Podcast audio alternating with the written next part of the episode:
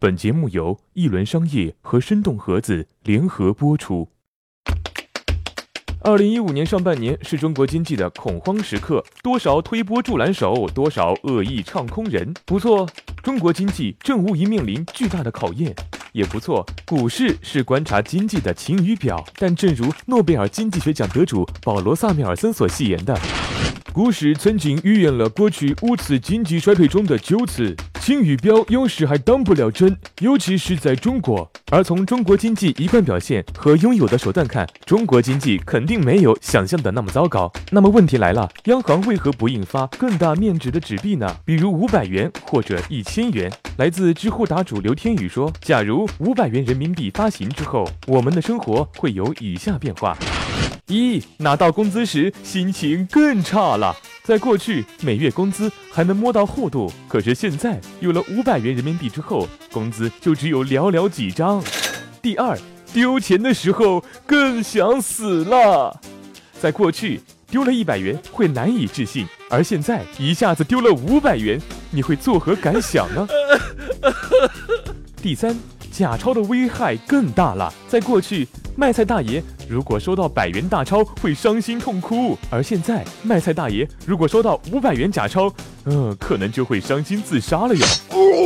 第四，红色炸弹的威力更强大了。在过去，身边朋友结婚了会说哟又要随份子啊，而现在草泥马又要随份子，随后嘴角吐了一口老血啊。第五，过年更不想回家了。在过去。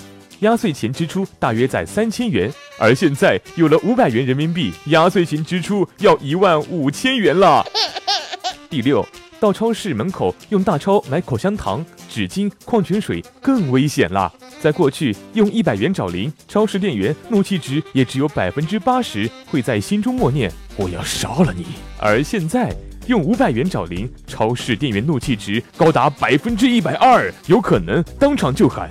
我要把你碎尸万段。至于第七嘛，数学的重要性更加显现出来。在过去，店员对你说：“先生，找您五十四块。”而你的反应应该会是：“哦哦，呃，一百减去四十六等于五十四啊，差不多啊，对。”而现在，店员对你说：“先生，找您三百二十七块四毛。”然而，只擅长一百以内加减法的你，应该会如此反应：“啊，我读书少，你你不要骗我啊。”第八，生活更加没自信。在过去，身边偶尔还有几张大钞，而现在身边几乎永远没有大钞。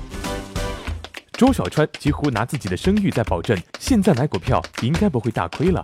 尽管很多人对他有些看法，但央行行长的判断应该不会太离谱。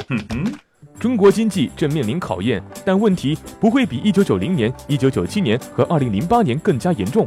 信心比黄金和货币更加宝贵。正是相关部门的一系列折腾，让好好的一个牛市被糟蹋到人们现在谈股色变，从而加剧了恐慌。当然，提振信心既要民众克服恐惧，不受流言蜚语左右，更需要政府有为，综合用好财政和货币政策，不给幸灾乐祸者做空中国经济的可能。